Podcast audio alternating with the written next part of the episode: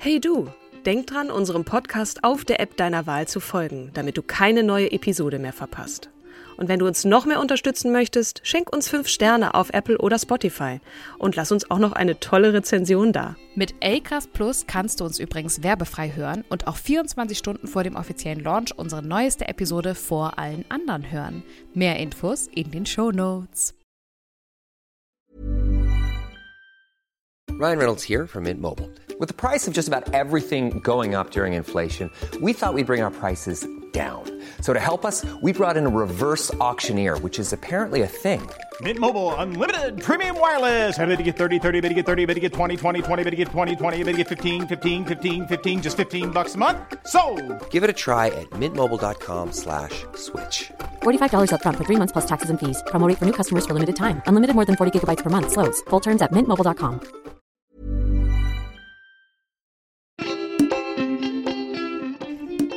Liebe Monika, das letzte Mal waren wir stehen geblieben mit dem Bild der Wachstuchtischdecke. Kannst du dich erinnern? Am Küchentisch, an dem du deine Groschenromane schreiben wolltest, während die Kinder in der Schule sind.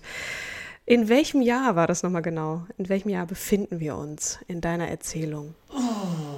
irgendwas um 80 rum. 82, 80. Das war ich, das war, als ich fest angestellt war als Journalistin. Und das war ich dann so 80 noch irgendwas. Das war dieser Fachbuch, äh, der Fachverlag. Pressefachverlag. Wo ich immer ernste Sachen schreiben musste. Und erzähl noch mal kurz, wer dich dazu inspiriert hat, diese Groschenromane zu schreiben. Dieses ein bisschen abfällig, auch Groschenromane dabei ist das ja wirklich auch echtes Handwerk. Ne? Es ist schwer, weil im wahren Leben schreibe ich nicht so, im wahren Leben rede ich nicht so, im wahren Leben gehen meine Fantasien nicht so. Ähm, dann sind die Auflagen für diese Groschenromane wahnsinnig schwer. Du musst also einen hochgradig spannenden, äh, in gewisser Weise auch sexy Roman schreiben mit einem roten Faden, der muss sich durchziehen und sich dann zum Schluss da irgendwie entbröseln. Und, aber du darfst nichts in den Romanen. Ne? Das ist alles verboten. Kein Knopf wird geöffnet, gar nichts. Nee, Die Fantasie soll angeregt werden. ja, und die Fantasien habe ich nicht mehr. Ne? Aber da hatte ich die beim Bügeln, beim Autofahren. Ich hatte so ein kleines Aufnahmegerät immer in der Tasche. Und immer, wenn mir irgend so eine Idee zum nächsten Kochroman kam, habe ich da schnell drauf gesprochen. Und wenn ich dann in Position gegangen bin in mein Büro, da bin ich dann so ein Gewo Gewohnheitsmensch. Hier muss ein Blumenstrauß stehen, hier eine Kerze. Tür muss abgeschlossen sein, damit nicht in dieser Großfamilie immer jemand reinkommt. Und dann muss ich so in Position gehen. Soll ich euch mal was sagen? Ein Bein auf dem Tisch und eins normal auf dem Stuhl. Du auch, kennst Ja. das? Ja, ja. Der helle Wein. Den Blumenstrauß da, die Kerze dazwischen meinen Beinen, hier den Computer und so und hab das geschrieben. Cool. Ab 7 Uhr. Ab 7 Uhr abends. Ich wollte gerade fragen, was ist so die zeitliche Uhrzeit? Natürlich ist es, vielleicht trägt es eher die Fantasie an, wenn es draußen dunkel ist und die. Das ist eigentlich egal. Es war eine richtige, ich sag mal, Arbeitsdisziplin. Ich musste mich so in Position begeben, kein Alkohol, nichts da irgendwie ein Schlückchen nebenher, sondern da musste dann ein Riesentopf Wasser stehen und, das, und deswegen durfte mich auch niemand stören. Ne? Ich bin dann manchmal rausgegangen und habe meine pubertierenden Teenage-Kinder gefragt, wie es jetzt weitergehen soll. Weil ich habe ja angefangen mit den frischen jugendlichen Romanen. was heißt das? Naja, ich habe im Grunde genommen das beschrieben, was bei mir zu Hause los war. Nur eben in dem Stil, wie diese, diese Romanleute das wollten. Ne? Und da habe ich mir dann aus meinem direkten Umfeld die ganze Inspiration geholt. Ich war ja umringt von haufenweise, haufenweise Teenagern. Ja. Und das waren ja, wie gesagt, nicht nur meine, sondern auch die alle, die zu Hause rausgeflogen waren. Und da hier kein Hausvater, kein Vater rumrannte, der war ja im Ausland, äh, ging das alles. Wie viele Romane hast du geschrieben? Ja. Und aber auch nicht unter deinem Namen. Nein. 100? Nein. 50? Nein, nein. Nicht so viele. Nee? Nein. Konnte man damit Geld verdienen oder hast du damit noch ein zusätzliches Einkommen generiert? Also man kriegte bei Abgabe, was immer nach drei Tagen tat. Ich brauchte drei Tage für so einen Roman. was? So fix warst du? Ist ja der Hammer. Aber mein, mein Hirn arbeitete auf der Schiene. Vollkommen auf der Schiene. Und ich habe ja immer ein Exposé eingeschickt und habe immer erst diesen Roman geschrieben, wenn ich eine Ja-Antwort bekommen habe. Sonst äh, so ins Blaue hinein in die Schublade, das hätte Monate gedauert. Hätte ich da immer wieder dran rumgefeilt und so. Ne? Aber Ähm, das war nachher reine Routine, aber das war so wie im Pressefachverlag, wo ich morgens ankam, auch mein Bein auf den Tisch legte und dann da meine Pflichttexte runterschrieb. Das, ich hatte so einen Chef, das musste abends fertig sein und nach dem Motto, you name it, I do it. Ne? Boss, was soll ich heute mal? You name it, I do it. Egal was es ist. So war das auch mit diesen Heftromanen. Und das braucht nicht viel Geld. Du hast ja nicht unter deinem Namen veröffentlicht, ne? Du hast dir da ein Pseudonym überlegt. Magst du das mal mit uns teilen? Für den Fall, dass. Kriegt man die heute noch? Sind die noch erhältlich? Also die meisten habe ich geschrieben unter Violetta van Born. Nicht von. Ich, ja, ich war gerade auf dem Land und, und schrieb da. Ich hatte so ein kleines Häuschen auf dem Land, schrieb da auch. Und dann rief der Verlag an und sagte, wir haben einen Namen für, da wurde ich dann auf die Adelskrone gesetzt. Und da haben sie nicht gesagt Violetta von Born, weil es gibt Borne zum Beispiel, ist ein Adels Nachname und so, sondern Van, das ist holländisch, heißt jeder, ne? Aber wer das schnell liest und nicht genau hinguckt und dann drüber steht Adelskrone, also in diesen Adelsromanen heißt sie immer Violetta van Born und die waren dann noch schwieriger zu schreiben, weil die werden von den Adeligen auch gelesen und bei den Adeligen mu muss, müssen viele Details stimmen. Wie heißen deren Hunde? Wie heißt die Gouvernante? Die haben eine Gouvernante. Hm. Fräulein sowieso. Verarmter Adel auch, ne? die dann da rumläuft und immer so ein bisschen Anweisungen gibt. Wie heißt der alte Pförtner, der immer das knarrende Tor aufmacht, wenn der Herr ausreitet? Der ist natürlich immer Johann, ne? Das musste ich alles recherchieren. Aber hattest du da nicht Zugang auch durch dein Elternhaus? Ich bin noch nicht adelig. Naja, weil deine, die Historie, die ich jetzt so im Kopf habe, ist ja noch, dass du relativ reich ja ge geboren bist. Reich nicht, vornehm. Vornehm. Also ich sage auch nicht vornehm, sondern sehr, wie nennt man das, großbürgerlich, ne?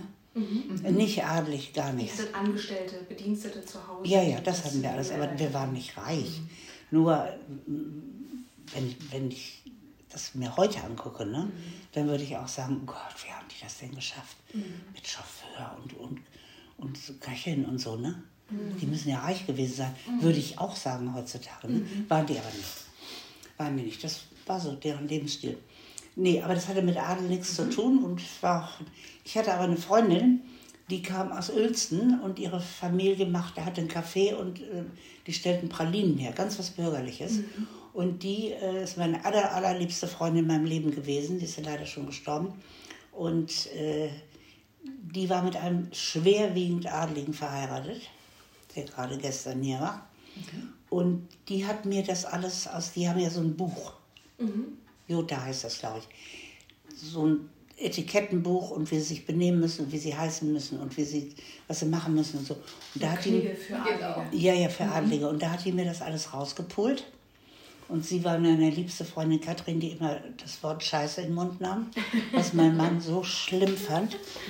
Wie kann die mit einem Adeligen verheiratet sein, wenn die immer Scheiße schreit? Tat die aber genussvoll und steckte sich die nächste Zigarette an.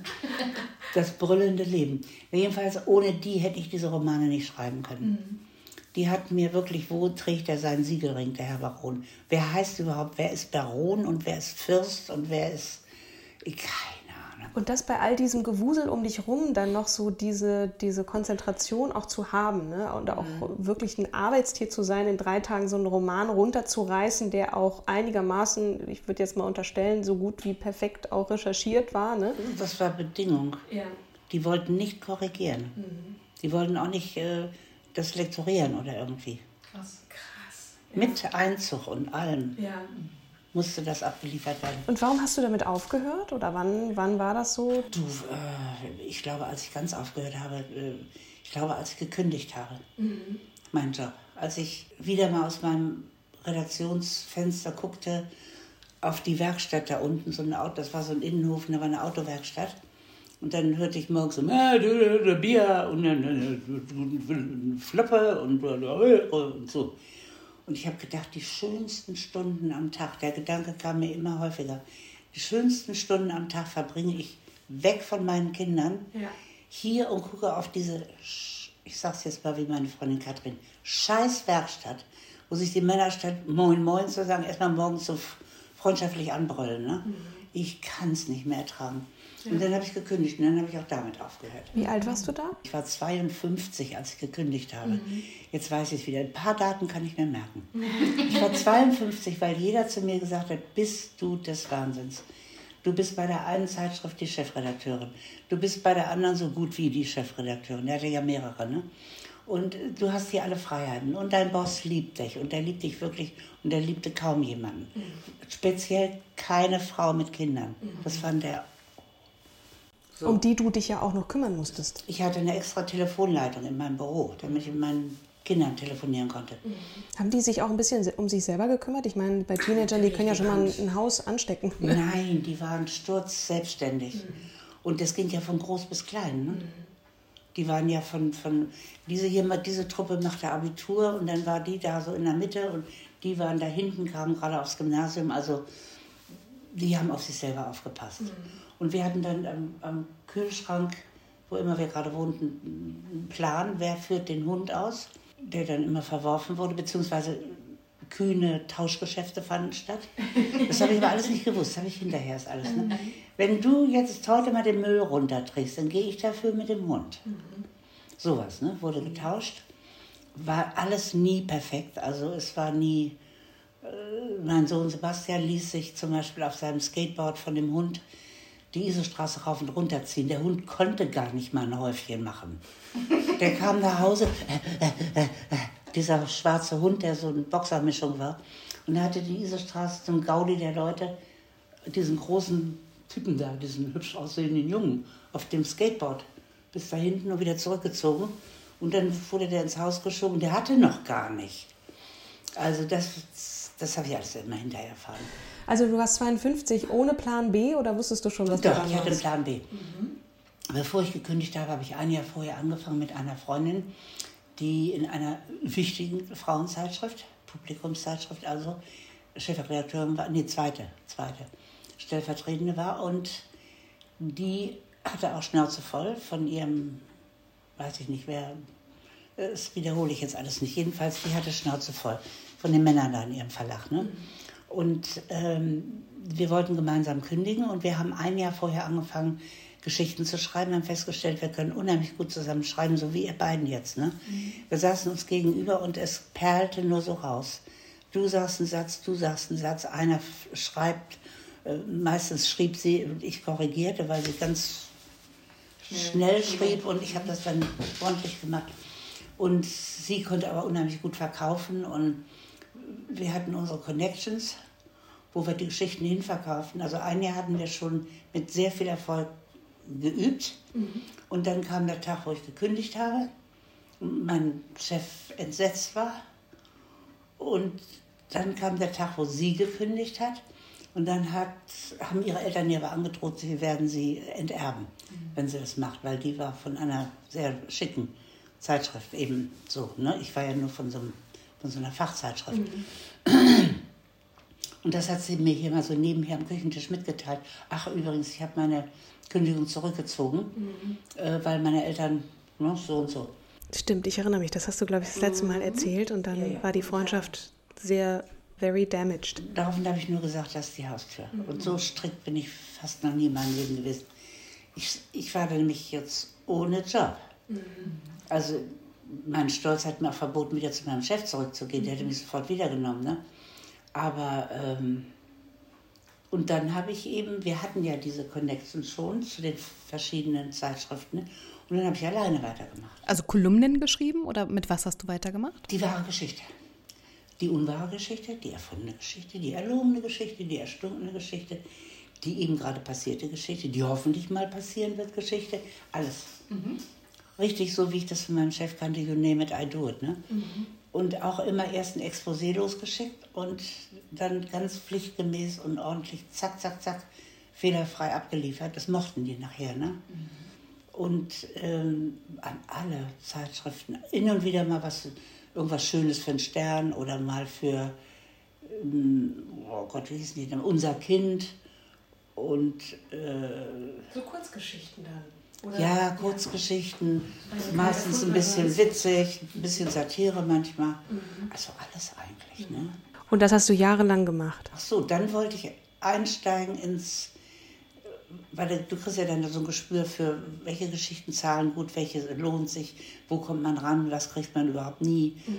Also du bist ja dann, in, das ist so eine Szene, die, mit der hat man normalerweise gar keine Berührung. Aber dann, wenn du das so machst, dann kriegst du diese Berührung und dann sammelst du deine Erfahrungen. Und dann war es eben so, dass wenn ich jetzt also Sexgeschichten geschrieben hätte, unter Pseudonym natürlich, ich habe sowieso immer nicht, nie mit meinem Namen geschrieben. Nie, weil ich wollte immer, dass ich mit denen nicht verderbe, ne? Auch nicht mit Violetta von Born oder so.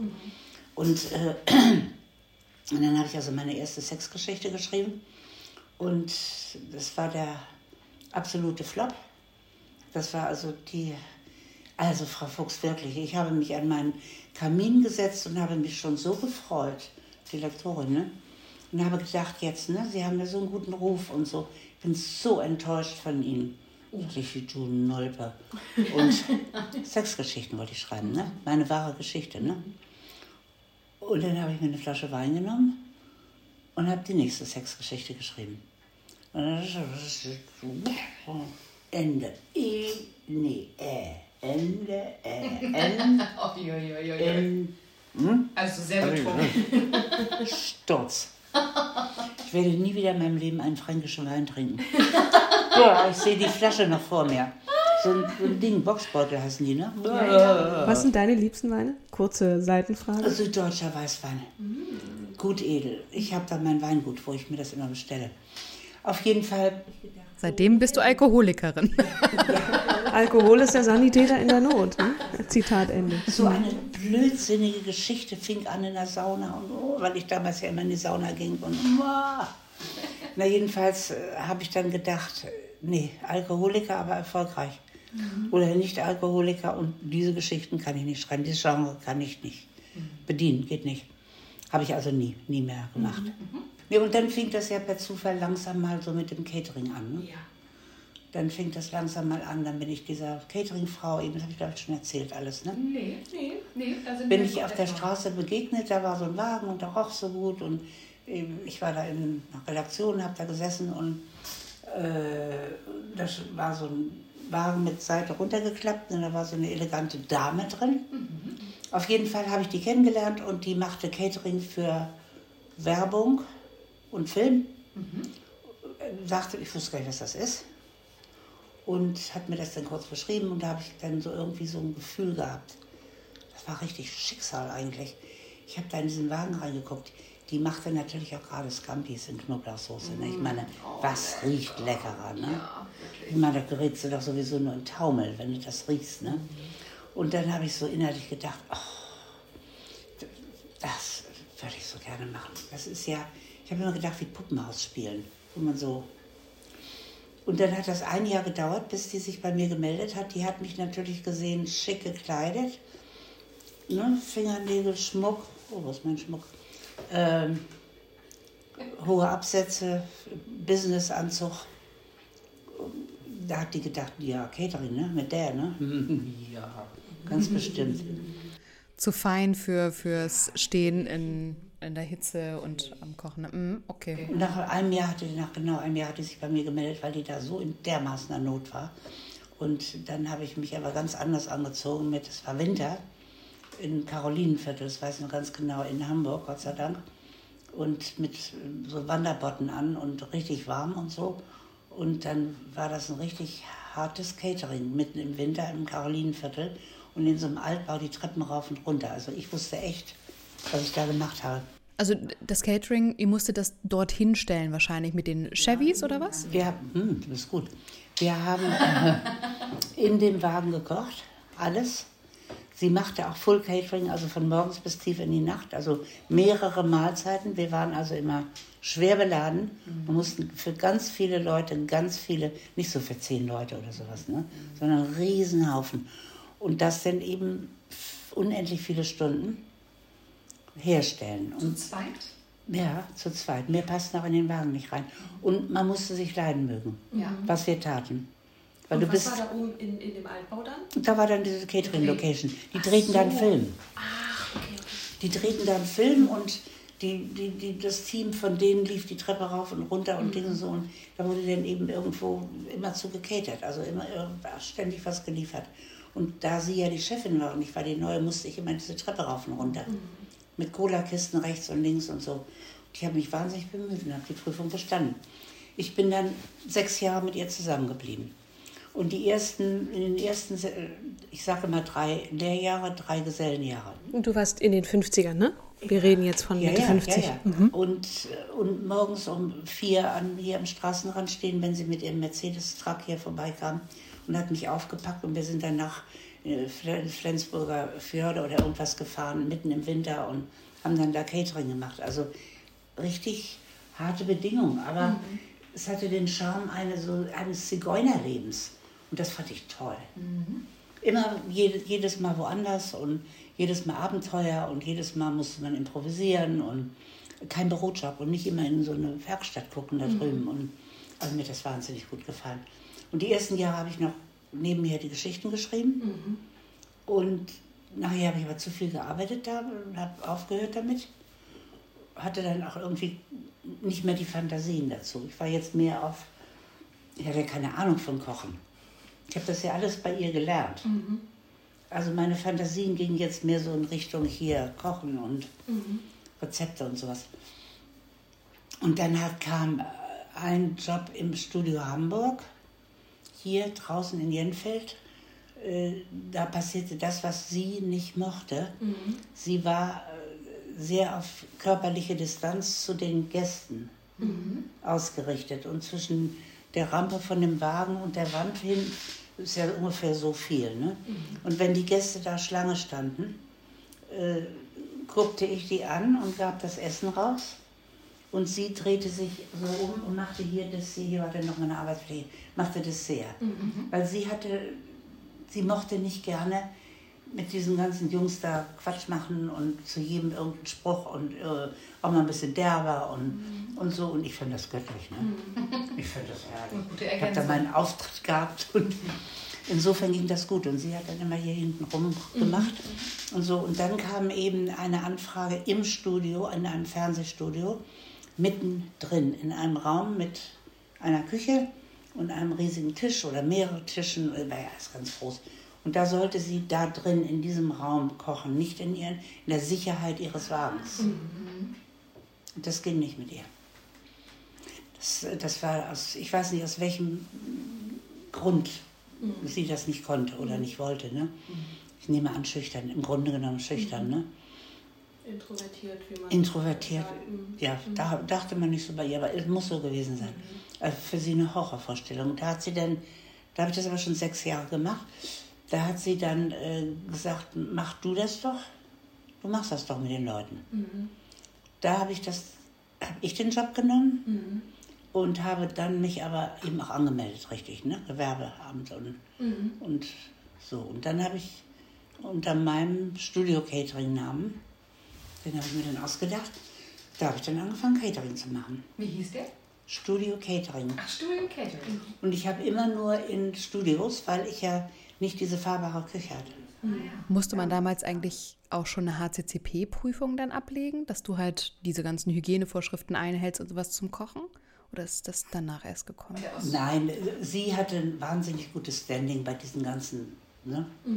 Gewerbeaufsichtsamt und so. Da hatte sie, ich weiß es nicht, aber sie hatte ein irrsinnig gutes Standing.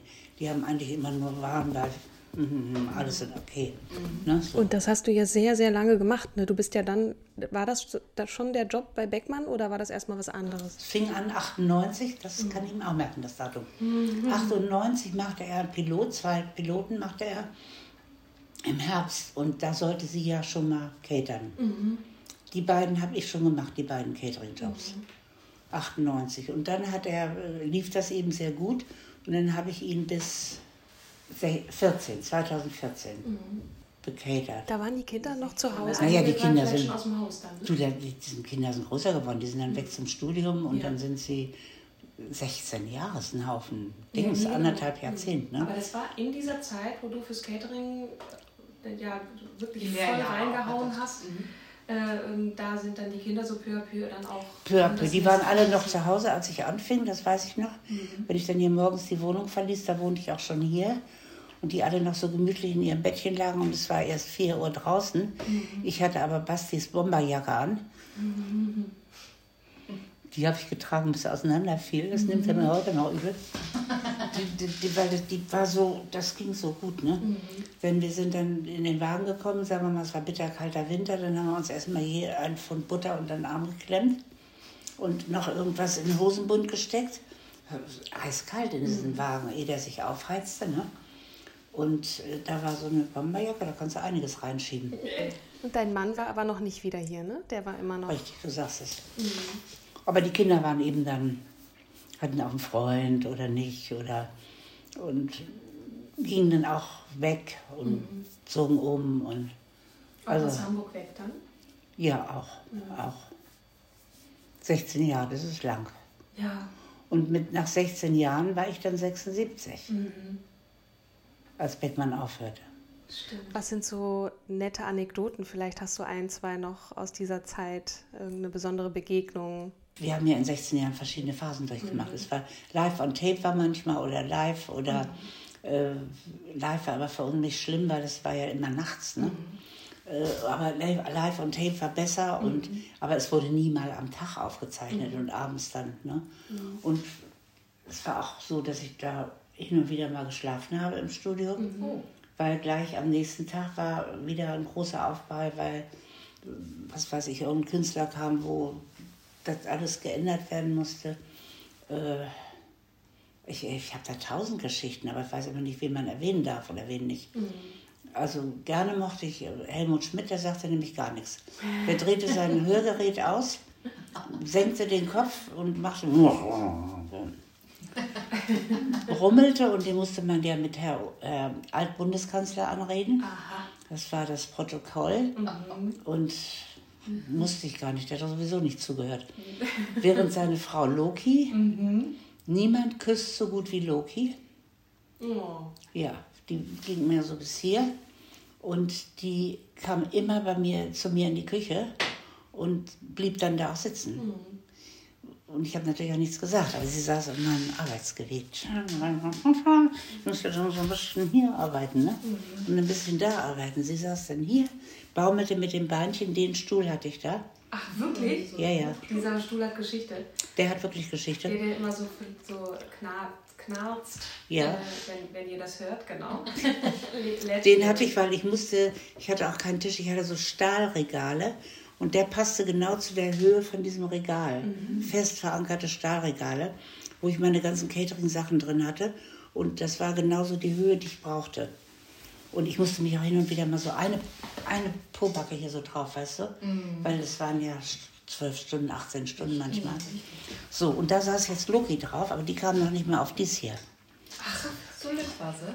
Die, die, ist ganz klein. Ich mache gleich ein Foto, wenn ich darf. Ähm, ja, klar. Wir nur ein Foto von diesem Stuhl.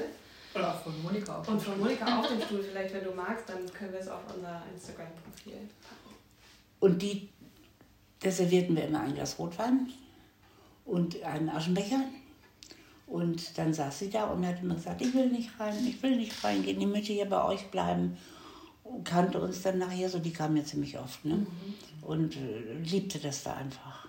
Aber davon hatte ich mehrere, mhm. die in die Küche kamen und nicht wieder raus wollten. Mhm. Und Loki hat ja, also ich meine, die haben ja hemmungslos überall ja, gewohnt. Ne? Nach 16 Jahren dann so einen Job auch wieder aufgeben. Ich meine, du warst ja jetzt auch mit 76 äh, auch in einem Alter, wo das zunehmend schwerfällt, einfach so viele Stunden zu schrubben und. und nee, musste ich nicht. Also er hörte auf mhm. und ich hatte ja noch andere Jobs. Ich habe äh, Lanz kocht gemacht, ah. zum Beispiel.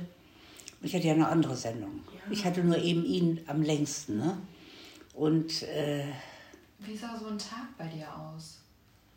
Die Hölle. das fing an, indem ich morgens in einer Bäckerei, äh, ich weiß jetzt nicht mehr wie viele, so viel, frisch gebackene Brötchen abholte. Mhm. Das hat dann, immer wenn mein Mann da war, dann hat der das gemacht. Mhm. Hat in so einer riesen Dings hat er die Brötchen abgeholt. Die mussten hier aufgeschnitten werden und gebuttert werden. Hier, heißt am hier Tisch. Hier. Und das, äh, immer wenn, wie gesagt, mein Mann da war, hat er mir geholfen. Ansonsten habe ich das alleine gemacht. Denn in dem Moment, wo ich aufschlug quasi im Studio Hamburg, in Jedenfeld, ähm, dann kam also mein Oberkellner, Andreas, hat das Auto gepackt. Alles war schon bereit, alles fertig. Und dann sind wir da hingefahren und dann in dem Moment standen auch schon die Leute vor mir. Also ich hatte keine Zeit, jetzt jedes Brötchen aufzuschneiden, zu buttern und so. Das musste alles schon gestapelt übereinander liegen. Ich musste nur noch verschiedene äh, Dosen aufmachen und immer drauf Deko, Dings, weg. Große Tabletts mit so einem Doily drunter, also so ein Papierspitzendeckel, Brötchen drauf, auf den Tisch geschoben und das nächste Tablett und das nächste Tablett. Denn ah, das, alles, was die wollten, wenn die morgens zur Arbeit kamen, war Kaffee und Essen. Und Deko war wahrscheinlich dann entweder Petersilie und Gurke oder Gurke-Tomatenscheibe halbe. Du bist so schlau. Wenn das in so einem Auch Affenzahn in der Gastro gearbeitet, auch Catering gemacht. dann weißt du Bescheid. Und dann hat gekochte Eier noch in Scheiben geschnitten. Und wenn dann irgend so ein- jemand kam und sagt, darf ich mir eine einnehmen, Moni? Dann, dann lass mich zufrieden. Ich habe nur 30 Eier hier und das reicht nicht. Es gab dann so welche, die sagten, ich bin, was weiß ich, bin allergisch gegen Brötchen. Darf ich mir ein Ei nehmen? Äh, Es gab solche und solche. Die schwierigsten waren eigentlich die, die Redaktion, die war schwierig. Die Gäste nie. Und das sogenannte Team nie. Die hinreißendsten Leute schlechthin. Da war nicht ein einziger, den ich nicht, äh, sagen wir mal, zum Kaffeetrinken mit nach Hause genommen hätte. Ich glaube, das würde dein Leben, hätte dein Leben ja nochmal zusätzlich erschwert, neben all dem Stress und diesem wirklichen, dieser Taktung. Kim hatte gerade nach dem Tag gefragt. Das ist ja einfach Stress. Wenn dann jemand mit einem Sonderwunsch kommt, dann denkt man, Das waren nur die, nur die Redakteure oder Redakteurinnen. Und da gab es eben welche, das sage ich auch einfach. Sonne und Sorte. Es, es gab so, Sonne und Sorte, sage ich dir. Es gab welche, wo, oha. Das heißt, du warst sozusagen vormittags mit einer Show beschäftigt, dann hast du dort die Brötchen ähm, serviert. So fing der Tag an. Genau. Die bauten auf. Die kamen mit dem Ü-Wagen aus Berlin, sagen wir mal, kamen die mit dem Ü-Wagen, da musste eingerichtet, das dauert alles Stunden. Und es dauert alles Stunden, Stunden, Stunden, Stunden. Dann, jeden, dann kriegte das Team, was ja viele waren, immer solche Töpfe mit Suppe mittags. Und immer noch Brötchen, Brötchen, Brötchen. Das war dann für das Team das Mittagessen. Äh, Und dann ging das den ganzen Nachmittag durch und das endete dann irgendwann mal auch mit Kuchen und solchen Sachen, den ich aber nicht selber gebacken habe. Und den hat mir einer der Gästefahrer, der hatte Bäckereien auch, ne? der Thomas, der hat dann den Kuchen geliefert. Das hätte ich nicht gewuppt, also noch hier backen. Das. Und dann ging es so, hm, und dann kam die Sendung und dann eben aber zwischendurch immer die Redaktion. Und Ah, Du hattest gesagt bei Folge 1, dein, deine herausragende Fähigkeit ist die Geduld. ja. Da hast du die wahrscheinlich auch mehrfach rausholen müssen, die Ich habe Geduld. nie einen geohrfeigt, ich habe nie einen beschimpft. Meine, meine, meine nä- nächste Kollegin, die hat es gemacht. Die hat dann schon mal so eine Redakteurin in irgendein Zimmer gezogen und Tür zu und dann ging es aber rund. Ne? Weil die waren einfach, einige waren so eingebildete. Ich war die Küchenschabe. Ich war die Küchenschabe in deren Augen. Ich musste alles machen, was sie wollten. Zu Hause wahrscheinlich äh, Trockenbrot gefressen, auf Deutsch gesagt. Und, äh, und äh, keine Kinder, kein Hund, kein Mann, kein Nichts, aber da groß auftreten. Ne? Also da kann ich so einige nennen. Und es waren die unangenehmen jetzt, die ich beschreibe. Ne? Diese wahnsinnig unangenehmen. Beim kleinsten, was sie störte, sich beschweren bei Olaf. Ne? Olaf und Peter sind ja so ein Team. Ja. Sich da beschweren, nur Olaf und Peter lieben mich heute noch. Der hat immer nur gemacht. Da sind sie nie gelandet, nie. Aber sie haben es immer wieder versucht. Bis hin, dass ich eben eines Tages auch mal gekündigt habe. Ich habe auch mal gekündigt. Kurzfristig und bis dann wieder zurück. ich habe nachmittags beschlossen, dass ich heute noch kündigen werde und habe dann Beckmann angerufen und äh, privat zu Hause und habe ihm gesagt, pass auf, na reicht's, ich kündige. Und äh, war dann auch wirklich wild entschlossen. Ich würde jetzt, das, ich bin noch nicht hier die Küchenschabe, das, da muss ich die Künstler trösten und einen Namen nehmen und, und, und, und weise Worte von mir geben. Und, und hier werde ich behandelt wie, ja, wenn das nicht ein bisschen schneller geht, dann falle ich tot um.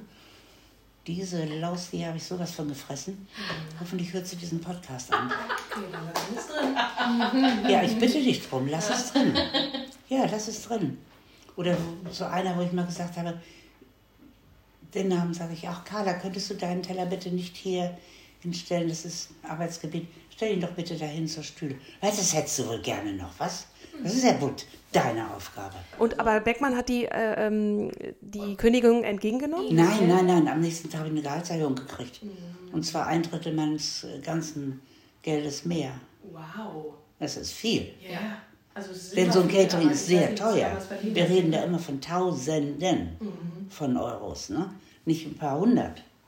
Wir reden von Tausenden. Das Geld ist ja das eine, aber das, der Respekt ist ja der andere. Das habe ich von ihm immer ja, durchgehend ja, gehabt. das, das bezweifle ich auch nicht. Ich habe dich gesehen in der NDR Talkshow, da war ja ein Einspieler von ihm, wie er eine Lobeshymne auf dich gesungen hat und äh, auch gesagt hat, wie sehr er das vermisst, mit dir zu, zu arbeiten und, und äh, dein Essen zu essen. Das war sehr, sehr liebevoll. Also das glaube ich schon, dass, dass er das nicht war. Aber du hast ja jetzt gerade von RedakteurInnen Und es waren nicht alle Redakteure so schlimm, aber äh, sehr, sehr viele. Und das war eigentlich immer so unser, ein bisschen unser Brennpunkt, weil wir haben uns da häufig auch, auch meine Mitstreiterin Manuela, die die Gästebetreuung hatte, da haben wir schon drunter gelitten, weil Küche ist für viele Menschen was Niederes. Der, an denen ist aber auch der Schuss vorbeigegangen, dass Küche inzwischen ja was super Modernes geworden ist oder Schickes geworden ist auch. Ne? Also der Mann reist ja nicht mehr mit dem Attachékoffer mit Akten drin, sondern mit seinen Küchenmessern, weil er vielleicht in Genf mit seinen Kollegen kochen gehen will oder so. Ne? Äh, Es ist ja was ganz Erstrebenswertes geworden. Aber bei vielen Leuten schlichten Gemütes, auch die werden Redakteurinnen und Redakteure, ähm, ist Küche immer was Niederes. Ja, für alle Redakteure und Redakteurinnen, die jetzt zuhören, wir hoffen sehr, dass ihr nett seid zu nicht nur Menschen in der Küche, sondern die vermeintlich niedere Arbeiten tun. Respekt ist angebracht. Allgemein, immer, weil jeder trägt seinen Beitrag, ne? Auch das Putzpersonal Ja, genauso. aber ich wollte gerade sagen, aber doch bitte bis zur, bis zur Klofrau, ja? Die macht den Dreck hinter uns weg. Bitte, und das hat da eben bei manchen gefehlt, äh, nie bei Männern. Interessant. Das ist interessant. Nie bei Männern. Und es lag nicht daran, dass, dass ich jetzt hier ihre Schönheitskönigin war oder ihr, was weiß ich, so. Nee, nee, nee, die haben da eine andere Assoziation. Ich nehme mal an, dass ein Mann, er denkt, Mutter kocht. Meine Mutter und die lieben ihre Mutter. Und nein, da war nicht ein einziger, der, der ähm, d- äh, sich so verhalten hat. Das waren immer Frauen. Schade, dass man das über unser eigenes Geschlecht hören muss. Es ist, es ist wirklich schade und es gibt eben einige noch darunter, mit denen würde ich heute noch kein Wort wechseln. Jetzt, wo ich es mir, wo ich es wählen darf, ob ich mit denen rede oder nicht. Da musste ich ja. Und ich war durchgehend nur freundlich und geduldig, ne? Aber hinterher, Die Faust in der Tasche.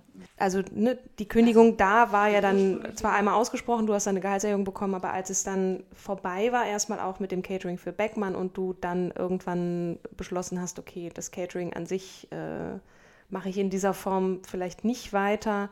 Wie kam es zu dem Social Dining? das kam folgendermaßen, ich war ja jetzt zu Hause. Mein Mann war inzwischen ja auch zu Hause, schon seit zwei, drei Jahren. Wir sind jetzt so in den 90ern oder ist es 2000er? 2014 habe ich aufgehört bei Beckmann.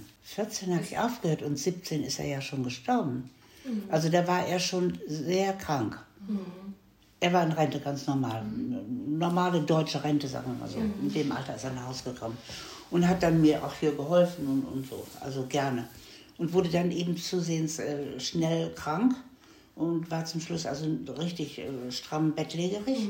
Da hinten mit allem drum und dran. Und ich konnte dann auch nicht mehr das Haus verlassen. Also so viele Stunden weg sein und so. Also das war auch noch mit so einem Grund, warum ich da aufgehört habe äh, mit diesem Catering-Style im Studio Hamburg. Wir waren jetzt zu zweit. Er hat da hinten gewohnt, ich habe hier gewohnt. Und dann, dann äh, habe ich gemerkt, äh, immer zu Hause sein und mich nur um Haushalt kümmern, den ich ja auch gemacht habe, neben dem ganzen Catering her, ist mir zu wenig. Ich war also richtig nur 100% kräftig und energetisch und so.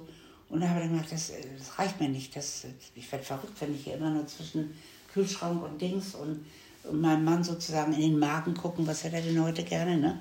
Und es ist nicht genug. Ich, ich werde unzufrieden. Ich muss was machen. Und dann fiel mir ein, warum nicht das, was ich so gerne mache, Gastgeberin und Köchin. Ich bin gern Gastgeberin, genauso gern wie Köchin. Das sind zwei verschiedene Berufe. Wirklich zwei total verschiedene Berufe. Die ich aber beide wahnsinnig gern gemacht habe. Warum kann ich das nicht hier machen? Er liegt sowieso permanent im Bett, mein lieber Ehemann, er hört jetzt zu. Und ein Wohnzimmer brauche ich nicht mehr. Ich sitze ja sowieso nur an seiner Bettkante oder habe meinen Sessel ihm gegenüber. Das wird ausgeräumt, da werden Esszimmer draus gemacht und so. Und dann habe ich das so angefangen. Mit zehn Leuten. Und meine Manuela, äh, Die Gästebetreuerin. die Gästebetreuerin, Manuela Sonneck, die äh, hat begeistert sofort mitgemacht. Die ist also, war auch ganz angetan von der Idee. Und dann haben wir angefangen, hier erst mit zehn Personen erstmal. Wo hast du die hergeholt, die zehn Personen? Ähm, das war an Reinhard, wie üblich mal wieder so ein Zufall. Ich war in einer, äh, nahm teil an der Prüfung einer zukünftigen Coachin. Coaching. Coachin. Ja. Schön. Coachin, so heißt es. Die, das hatte mir meine Physiotherapeutin gesagt. Geh doch mal hin und hilf damit und reite dich damit ein. Das sind zwölf Leute und so. Und die kamen alle von der Techniker Krankenkasse. Und wir haben alle so getan, als ob wir da jetzt so Semester. Äh, Seminar. Seminar. Seminar. Mein Gott. Ist doch verheert an, oder was? Jedenfalls äh, habe ich mich da eingereiht und, und äh, die habe ich dann, da haben wir den ganzen Tag über mussten wir Sachen machen und diese Frau da vorne hat ihre Prüfung abgelegt. Und diese Truppe, also alles Techniker Krankenkasse, die sehr sympathisch waren und wir mussten so viel Innenleben daraus poolen, dass wir alle ganz eng waren. Ne? Äh, die habe ich dann eingeladen, zehn davon. Die kamen, das waren unsere ersten Gäste. Und die waren schon so, die sollten die immer kritisieren und loben. Ne? Also die waren doch noch so im Rand drin. Ne? Die haben das dann gemacht. Mussten die dafür was bezahlen? Haben Nein. einen Beitrag geleistet? Nein, nein, Sondern nein, Das nein. war alles auf deine Kosten. Ich habe gesagt, Freunde, ich habe eine Idee und ich will das mal austesten und habe da Lust mitzumachen und mir dann ganz ehrlich eure Meinung sagen. Das war gut, das war nicht gut, aber man könnte so, man könnte so. Also das braucht man, ne? Und ähm, die waren dann auch sehr ehrlich, also da kam dann auch viel Kritik, viel Lob, viel Kritik. Also die haben sich nicht, das war das Gute, nicht blenden lassen, weil sie nur nichts zahlten, ne? Und wurden damit fünf Gängen be, begöschert, ne? Äh, sondern sie haben wirklich sich ganz stark Gedanken gemacht und neue Ideen rübergereicht und so konstruktive Ideen und äh, so. Und beim nächsten Mal hatte ich auch noch mal zehn, waren auch Testpersonen, aber aus meinem Umfeld, so eine ganz andere Truppe. Und dann plötzlich meldeten sich Leute, Mund-zu-Mund-Propaganda, und da waren es 14 Leute. Und da hat Manuela zu mir gesagt, ich schaffe das nicht mehr, 14 Leute bedienen, äh, vorher die Aperitifs vor ihren Augen machen, die konnten sich ja wünschen, was sie wollten, äh, schaffe ich nicht mehr, ich brauche eine Hilfe. Da kam das erste Enkelkind dazu, weiß jetzt nicht mehr, welches das war. Und dann wurde das ja sehr schnell ganz viel mehr, sodass wir also... Und meine Mama hat sich nämlich auch mal bei dir vor fünf Jahren beworben. Die hat mir davon nämlich erzählt. Sie sagt, ach, Monika Fuchs, da habe ich auch mal eine Mail geschickt, aber ich habe mich dann doch nicht getraut zu kommen, weil du das, glaube ich, in der Brigitte mal ähm, erwähnt hattest. Ne? Und darüber hat sie es nämlich gefunden, lustig. äh, den Artikel. Ja, und meinte auch so, oh, wie toll. bei diesem äh, Seminar, bei dieser Coachprüfung da, da war eine, die heißt Braun, eine Redakteurin. Und die hat den ersten Artikel über mich geschrieben. Die hat äh, das mitverfolgt, wie ich gesagt habe, ich habe eine Idee und ich möchte das machen und äh, kommt alle, ich lade euch ein. Sie war nicht dabei, aber sie hat dann darüber geschrieben in der Slow äh, super Artikel geschrieben, also wirklich hervorragend. Und dann kamen ein paar andere, die äh, fragten, ob sie einen Artikel darüber schreiben. Und so ist das ins Rennen, also ins Rollen gekommen. Also es waren so mehr oder weniger in fast in, den meisten Zeitschriften waren Artikel darüber. Dass eben alt und jung und die Leute kennen sich nicht und das Geld geht nicht in meine Tasche, sondern wird gespendet. Da fanden sie schon mal, äh, bist du blöd? Mach doch mal so. Und ähm, ich habe dann immer abgezogen, was ich eben ausgegeben habe, ne? Inklusive Blumen. Da habe ich mich dann selber verwöhnt. Ne? nee, da einen Blumenstrauß und da einen Blumenstrauß. Vom Klo noch einen und da hinten noch einen. Das habe ich dann alles abgezogen. Und Kerzen. Und Kerzen natürlich und so. Das habe ich alles abgezogen. Und das andere habe ich gespendet. Und das war eben ungewöhnlich. Und dann war ich ja mit Leidenschaft Gastgeberin. Und da habe ich dann auch entdeckt, dass äh, neu für mich jetzt. Ne? Wie schaffe ich das jetzt? Es waren nachher ja 28 oder 30 Leute. Wie schaffe ich die so? Einmal. Ja. Wie bündel ich voll. Ja, wir, müssen, wir müssen uns dann mal den Raum dahin angucken, dass mal so viele Leute da Da steht ein Bügelbrett. Der hat sich verändert, weil ich habe die Tische abgebaut. Ich habe die ja verlängert und so. Ne? Also ich habe dann gemerkt und auch ein Konzept entwickelt, wie ich diese Leute zusammenhalte. Zu Anfang ist das ein Selbst... Nee, die Begrüßung ist ja sehr wichtig. Da hatte ich so mein, wie ich das mache. Dann haben die sich selber entertained. Ich habe Schüsselservice gemacht auf dem Tisch, damit die immer sagen konnte, kannst du mir mal, alle mussten sich duzen, kannst du mir mal die Kartoffeln reichen und ich heiße Peter und so weiter. Ne? Und dann kam das mit der mittlere Teil, da bin ich auf die Bühne gesprungen sozusagen. Und er hat immer als erstes gesagt, das war euer Menü heute, weil ich nie eine Schürze trage. Ne? Und da müsste er ja gerade lachen. Ne? Und so taten das auch alle 30 Leute oder 28, haben erstmal gelacht. Und das muss man immer so hinkriegen, dass eben dieses Lachen sehr viel dabei ist. Ne? Und dann habe ich mir eben so ein Spiel ausgedacht, was ich nicht verraten werde. Und ja, aber das verrate ich nicht. Einiges bleibt in der Küche in der Isestraße, deswegen. Und damit habe ich dann sie eigentlich, ich sag jetzt mal selbstlobend, bezaubert. Dem konnte keiner widerstehen. Da sind sie alle, da hatte ich sie alle. Und das spürst du, wenn du jetzt Gastgeber bist von so vielen Leuten. Du spürst es genau, wenn jemand abgelenkt ist oder das jetzt doof findet oder nicht will. Empathie. Monika, das äh, fühlen doch nicht alle Menschen. Das finde ich ganz erstaunlich, aber du hast diese Empathie und du merkst, wenn die Leute abgelenkt sind. Ja, das merke ich. Ich merke auch sofort, wenn jemand reinkommt, obwohl er alleine gekommen ist, war ja schon mal mutig, ne? In so eine fremde Wohnung alleine rein. Ich meine, ich weiß nicht, ob ich mich getraut hätte. Ich glaube nicht. Ich, für mich wäre das paradiesisch. Ich würde mich so freuen, da irgendwelche Leute kennenzulernen und dann auch noch gut bekocht zu werden. Was ist denn Und so sind Schöneres? manche reingekommen und, äh, und manche eben doch sehr, oh Gott, was mache ich hier? Gottes Willen. Und das habe ich aber auch gemerkt, die habe ich aber in 0, nichts aufgelockert. Das ging ganz schnell. Da hatte ich drei, vier einfache Tricks, wo das ging zack, zack, zack, zack, zack und die waren mittendrin. Und die so. Und es ist nie was Böses passiert. Das werde ich ja auch sehr häufig gefragt. Es ist nie was geklaut worden oder willentlich kaputt gemacht worden oder äh, Wie hast du die Gäste ausgesucht? Also, mh, man hat sich ja per gar nicht. Die haben sich bei mir gemeldet. Und dann hast du Ich habe ja kein Gewerbe, ich habe ja kein Geld verdient, ich habe keine Steuern gezahlt. Es war kein Gewerbe, es war kein Business. Ich habe es abgegeben, musste eigentlich nur beweisen, dass, dass ich ab, das abgebe. Ne? Und äh, na, also die Leute bewerben sich ja per Mail, ne? Und dann die haben mich angemeldet. Ich habe kein Telefongespräch angenommen. Also wenn jemand anrief, irgendwie mal an meine Nummer, habe ich immer gesagt, entschuldige bitte, aber ich komme durcheinander. Ich muss dich per Mail erfassen für später auch und so und so und, und so. Und dann hatte ich die alle äh, mit den Mails und dann habe ich schon an dem Text, den sie mir geschrieben haben, eigentlich gesehen, so ungefähr das Geisteskind. Aber nicht so, ich muss auch nicht so ganz doll auswählen oder so. Sag mal, aber da hätte jetzt ein Koch an, mich angemeldet, ne? Und er hat gesagt, sag mal, ich bin hier Sternekoch in München und du dumme Nuss, du Alte, du willst doch nur Geld daran verdienen. Du tust doch nur so, als ob du das äh, äh, spendest. Und, und du hast bestimmt keine Ahnung, du hast das doch gar nicht gelernt. Ich habe natürlich überhaupt nicht geantwortet. Also solche Sachen kamen auch, ne? Wenig, aber sie kamen. Also darum wollte ich das immer per Mail haben. Und die Briefe waren durchgehend, bitte, bitte kann ich bitte mit meiner Freundin oder alleine oder nächstes Jahr oder kriege ich noch täglich. Täglich. Ein, einen Termin hatte ich noch in Corona-Zeiten im März. März, April. Wo Aber meine war um Mann ja schon längst. da war der schon längst tot. Der ist Ach so, jetzt kommt noch was Wichtiges hinzu. Der Hauptgrund war eigentlich, ich konnte ja nicht mehr aus dem Haus gehen und irgendwo hin und dieses hier zwischen Waschmaschine und Dings hin und her hüpfen war mir zu doof.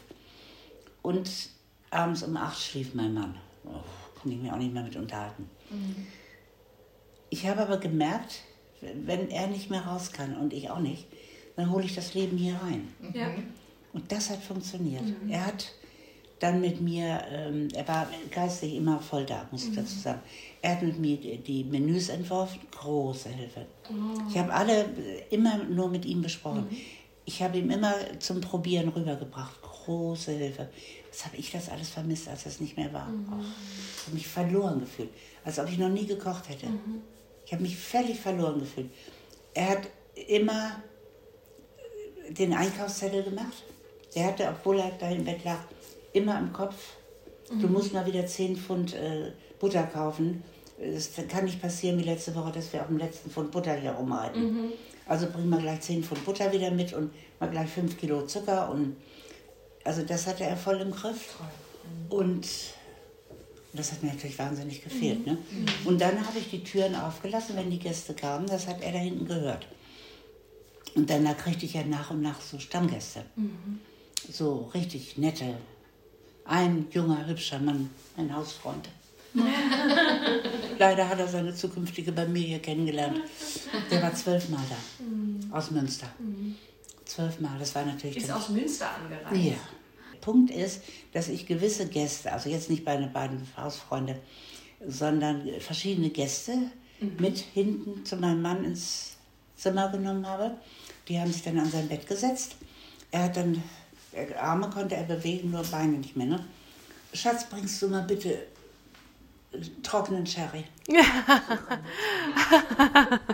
Schatz war da immerhin noch davor, ne? Wenn ihr die Handbewegung von Monika jetzt sehen könntet. Ne? Sehr Das, genau. Auch wenn der gestürzt war, der hat ja immer erstmal, äh, ich weiß nicht, ob ich das schon erzählt habe, aber wenn der jetzt gestürzt war, dann mussten immer mehrere Leute kommen. Johannita hat ja so eine Ja. Kette und so. Und äh, dann habe ich immer gesagt, Sie wissen ja, ne, mein Mann und so, da müssen also bitte zwei große Männer oder drei Personen kommen, um ihn hochzuheben. Und wenn da drunter dann eine Frau war, dann hat er immer gesagt, gnädige Frau, so viel Zeit muss sein. Ach, das Küsschen auf die Hand. Das finde ich so, dann lacht er da in seiner Blutlache, ne? Weißt du, so richtig so, Ist den Kopf aufgehauen, oder? Nein, der stürzte viel. Der konnte ja nicht mehr laufen. Und das ist ja ein Prozess, bis er nicht mehr laufen konnte. Ne? Der ist überall hingeflogen. Und das, das, da waren wir so dran gewöhnt, das ging ja jahrelang so. Wir waren so dran gewöhnt, dass ich erinnere mich, dass er hier hinflog. Und die Beulen da zum Beispiel, das ist alles von ihm, wenn er irgendwo gegenflog. Ne? Ähm, dann flog er hin und saß hier auf der Erde. Habe ich mich schon gar nicht mehr aufgeregt. Drück mal den Knopf und nur gucken, wo ist das Blut. Er nahm Makromar, war das damals, Blutverdünner. Also das sah immer schlimmer aus als war. Ne? Aber ich habe ihn nicht mehr hochgekriegt. War ja auch ein Hühne, ne? Zwei Meter, was sagtest du? Über zwei Meter und ich habe ihn zu Anfang noch hochgekriegt, als er noch so mitarbeiten konnte. So, ne? Ich dann so Stühle genommen und so ein Badezimmergürtel und habe ihn, aber nachher nicht mehr. Und dann habe ich im Frühstück gesagt, du möchtest jetzt Bacon mit Rührei oder mit Spiegelei? Und in aller seliger Ruhe habe ich ihm da unten ein schönes großes Kissen auf ihn gelegt, die Beine zusammengeschoben und dann haben wir hier gefrühstückt. Und das haben wir überall gemacht, wo er hingeflogen ist. Denn es dauerte immer ganz genau, wenn sie schnell waren, 30 Minuten. Finde ich sehr entsetzlich. Da kann ein Mensch sterben. Also wenn ihr, wenn ihr jetzt einen Herzinfarkt kriegt, Ja, oder sowieso. Dauert 30 Minuten. Ich finde das ganz kriminell. Schlimme Erfahrung. Aber da es bei ihm ja immer nur irgendwas aufgeplatzt ist oder also Blutgeschichten, ähm, habe ich ihm dann was serviert. Oder wir haben, komm, ich mal eine Flasche Wein auf. Ich rauche dich mal an, das mochte er gerne. Das Mochte. Anrauchen mochte er gern. Ja, ja, das mochte er gerne. Wenn ich ihn, er durfte nicht rauchen, weil er war ja nachher überall so lediert. Ne? Und Mama eine, Mama eine an. Und dann, so, das war das. Aber er hat dann da hinten äh, Sherry sich servieren lassen. Das hat Manu ihm dann so auf dem Silbertablett natürlich, Kredenzt. weil sie natürlich wusste, er war ja nun mal von diesen Hotels der Chef ne? und war sowas gewohnt. Und er wollte dann natürlich auch ein bisschen angeben. Er war ja ein Mann, ne? Auch noch ein bisschen Haltung bewahren in einem Zustand, der natürlich nicht mehr so würdevoll ist wie. Äh, irgendwas Schickes zum Anziehen hinlegen, bevor die Abende losgingen. Und er hat die genossen. Und wir haben ihm immer jeden Gang auch serviert, aber in kleiner. Ne? Weil wenn du immer nur liegst, isst du nicht mehr so viel. Also immer kleine Portionen. Aber das wurde ihm auch formvollendet serviert. Und da habe ich schöne Erinnerungen dran. Er hat dann immer dann habe ich manchmal hinten aus dem Zimmer gehört, bravo! Das schallte dann bis nach vorne, wenn mir irgendwas sehr gut gelungen war. Ne? Also Es war schon schön und das waren für ihn auch noch schöne Jahre und er ist sehr fröhlich gestorben. Sehr zufrieden und sehr fröhlich. Und da, da diese Essen hatten auch viel damit zu tun. Dass auch immer Leben in der Bude war. Ja, du hattest vorhin diesen, diesen schönen, aber etwas makabren Vergleich mit äh, Kriegsgebiet und wenn man da alle auf einen Haufen und dann ihnen schönes Essen kredenzt, dass dann auch ein Friede herrscht und, und auch eine, eine Fröhlichkeit und wer will dann. Finden Sie den Krustenbraten nicht auch so göttlich? Macht man den in Ungarn auch so? Also bei uns in Jugoslawien zum Beispiel. Ja, sowas. So sind die auch im VIP-Raum nach der Sendung von Beckmann, wo ja manchmal ne, äh, das auch so angespannt war.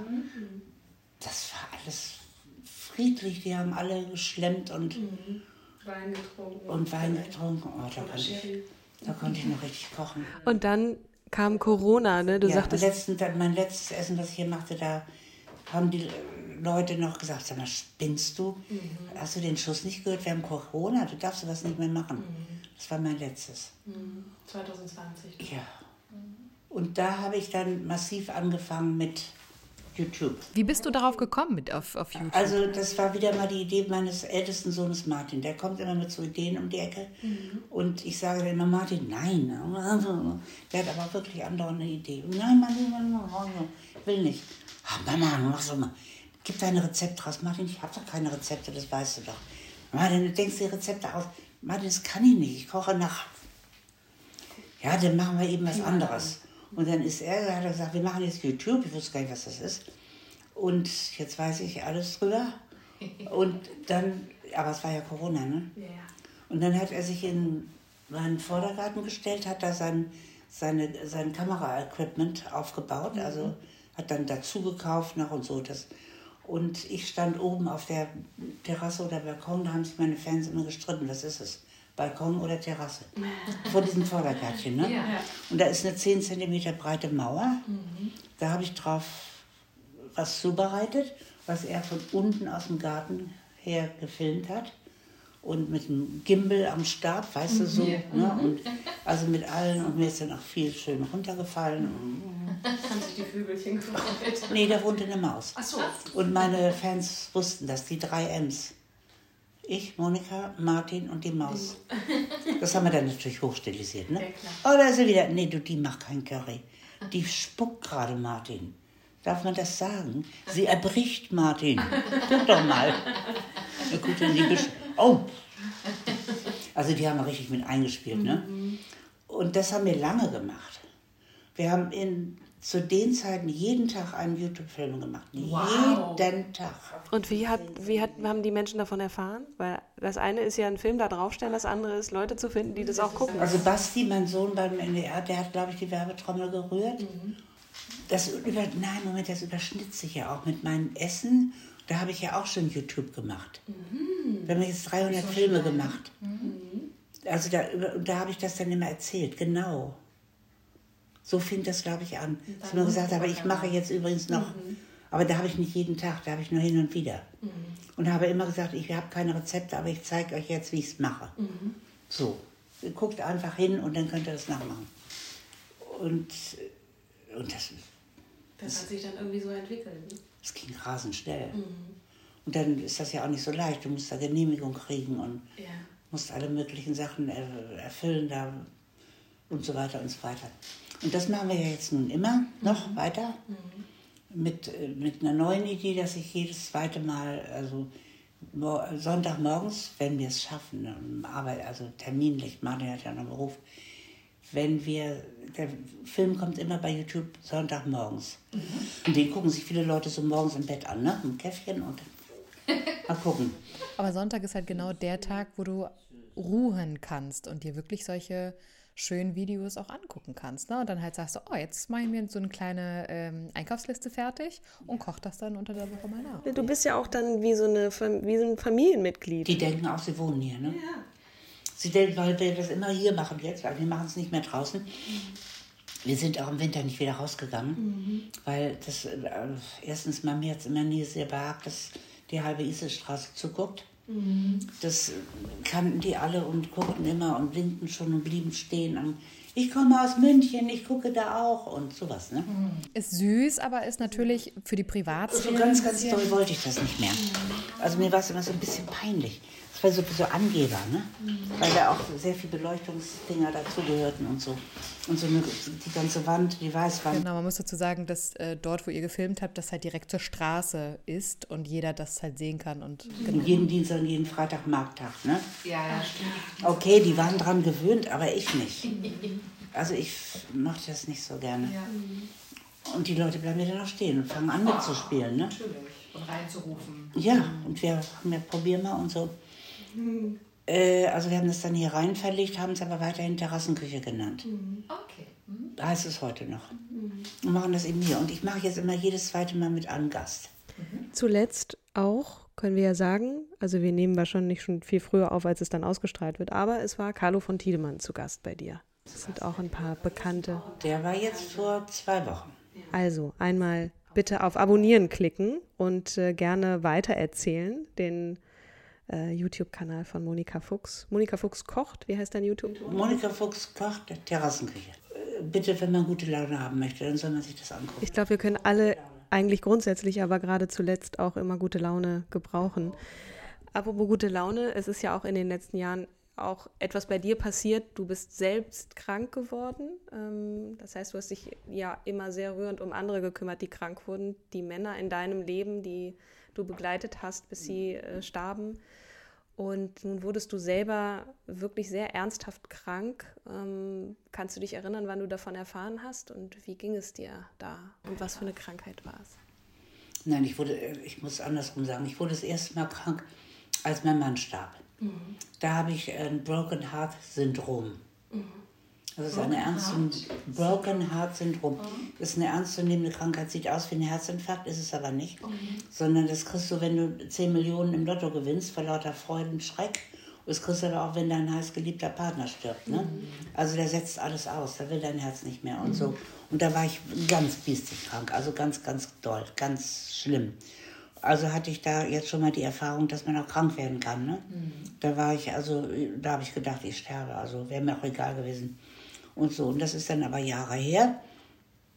Und das zweite eben, das ist ähm, äh, so unspektakulär wie nur irgendwas. Mir wurde nachts so ein bisschen kadderig, so, mir wurde ein bisschen schlecht.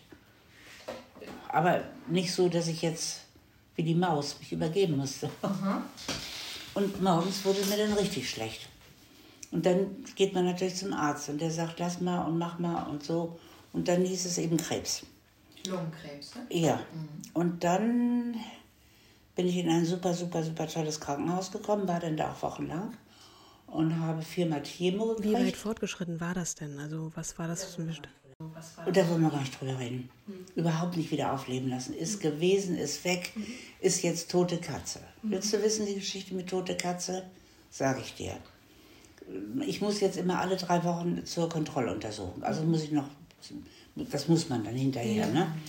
Und ähm, kenne da natürlich jetzt alle und habe da so meine Freunde inzwischen auch und meine, meine Flirts, mein, mein Pfleger Günther und sowas alles. Ne? Und ähm, habe auch einen indonesischen Arzt, mit dem ich immer ein bisschen rumflaxe, weil mein Mann da lange gearbeitet hat und ich kann so ein bisschen, zehn Worte, ne? Und die baller ich ihm immer an den Kopf, wenn ich ihn sehe, ne? Dann sage ich die immer hintereinander weg. Und er, und er denkt, ich spreche die Sprache. Und er ist aber nun in einem deutschen Krankenhausarzt und so. Und äh, der saß dann mal bei dieser Routineuntersuchung, wo ich immer hin muss. Und dann habe ich gesagt, Herr Dr. Buschert, frag mich was, wie groß ist denn das noch? Und so. Weil die waren alle so begeistert, ne? Weil das so alles weg ist bei mir. Und da habe ich gesagt, ist das jetzt so groß? ich zeige jetzt so, so, also ich zeige jetzt mal so viel wie 5 Millimeter, ne? Nein. So? Nein. So, jetzt zeige ich mal so einen Millimeter, ne? Ja, so. Dann war meine Frage, wenn das nur noch so klein ist, das ist ja dann so ein Narbengewebe eigentlich nur noch, ne? Kann der Körper das denn nicht absorbieren? Einfach. So, wenn man Narben hat, geht doch auch und so, ne? Und er hat gesagt, nein, ist wie tote Katze, liegt da, ist tot. Kannst du nichts machen, kannst du nicht wegschmeißen, ist tot, Katze. Liegt da, lass liegen. Seitdem heißt das immer tote Katze und wird auch sehr gehandelt bei dem Pflegepersonal. Wenn ich da hingehe, sagen wir, ja, hier ist eure Freundin, die tote Katze. Und dann hat er mich auch gesehen, als ich das erste Mal meine Wollmütze abgenommen habe, weil man ja leider Gottes die Haare verliert. Das ist das Einzige, was mich geschockt hat bei der Nachricht, dass ich diesen Krebs habe. Äh, das habe ich eigentlich einfach so hingenommen, weil ich dachte, Mensch, ich hätte aber auch so ein Bombenleben. Ist ja irgendwann mal zu Ende. Und nur, dass ich meine schönen, ich sage wirklich bewusst, ich mochte sie sehr, langen Haare verloren habe. Und ich hatte so eine originelle Frisur. Da konnte man so mit rumspielen. Das war so mein Markenzeichen so. Ne? Und jetzt gar nichts mehr. Und dann habe ich eben... Ähm, Ja, gar nichts mehr stimmt ja nicht. Also jetzt hast na, jetzt sehe ich doch toll aus. Nein, jetzt bin ich doch. Nein, da war eben das, da habe ich geweint, ne, als die gesagt haben, die Haare gehen alle weg. Das war ah, unfassbar. Vor die Frage gestellt hätte ich lieber, hätte ich gesagt, nein, da möchte ich lieber sterben. Das war so, das ist wie wenn dir jemand sagt, ich muss Ihnen heute leider alle Zähne rausziehen, weil Sie haben blablabla, irgend sowas. Da sagst du auch, nee, nein, will nicht. -mm. So, also das war schlimm. Und da lief dann auch wieder mein indonesischer Arzt den Gang runter in großer Eile. Er musste immer ein bisschen schneller laufen, weil er so klein ist. Und so. Und ich saß da und hatte das erste Mal keine Mütze auf, Wollmütze. Ich habe ja immer so ganz tolle Wollmützen. Das stand mir auch gehabt. Und hatte also jetzt das erste Mal ohne, da ist man auch verunsichert und es ist wahnsinnig kalt am Kopf, ne? Freundlich, kann ich sagen. Und dann stoppt er so richtig so mit quietschenden Reifen, dreht sich um und sagt, Fell, Fell. Ist das süß? Ist das süß? Das sind meine rührendsten Geschichten. Tote Katze und Fell. Ne? Und ansonsten alles, was sich um diese Krankheit äh, dreht und was war und wie und was, äh, wie, ich, habe ich alles weggewischt.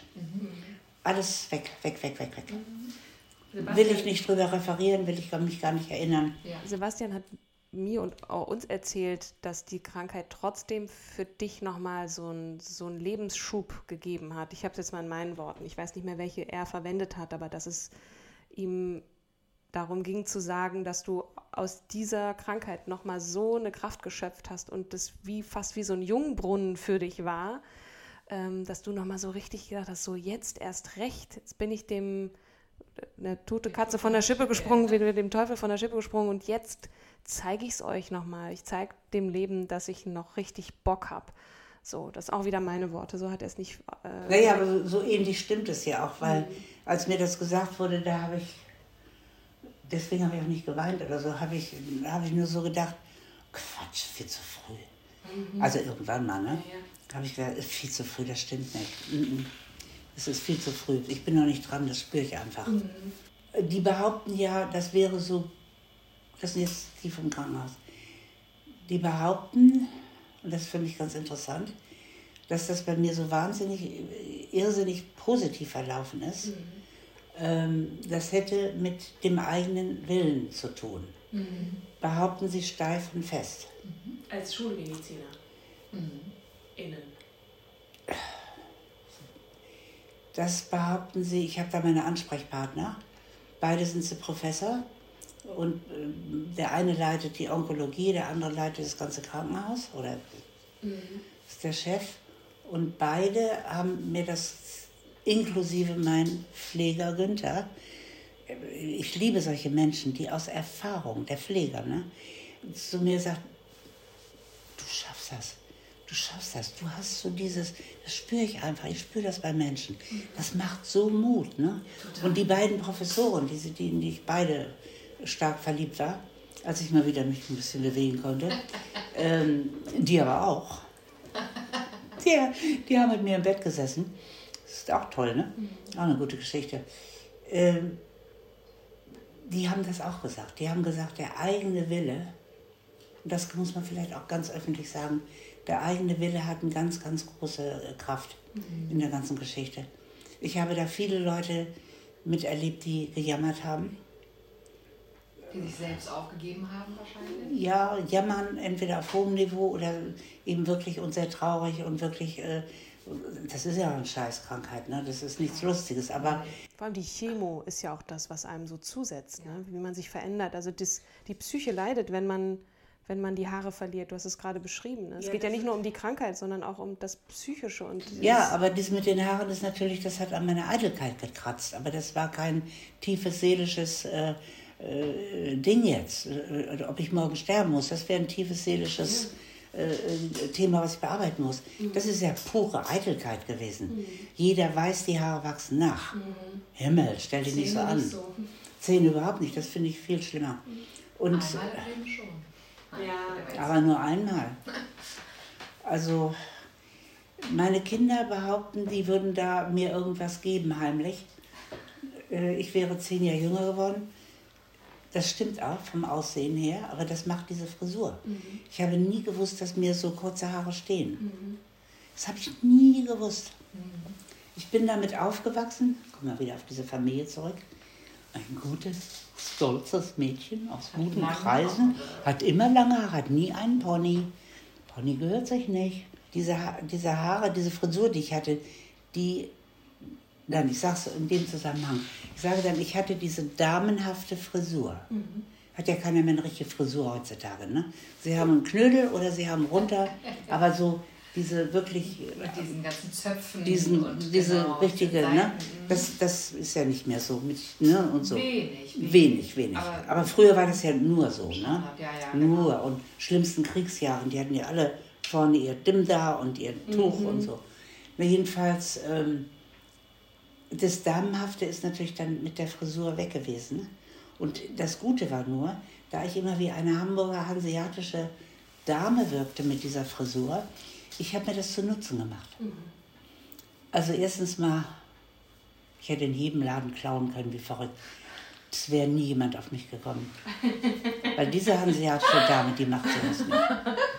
mit Nie den kurzen im Haaren Leben. würde man es dir auch nicht Die würde, die würde auch nicht scheiße sagen.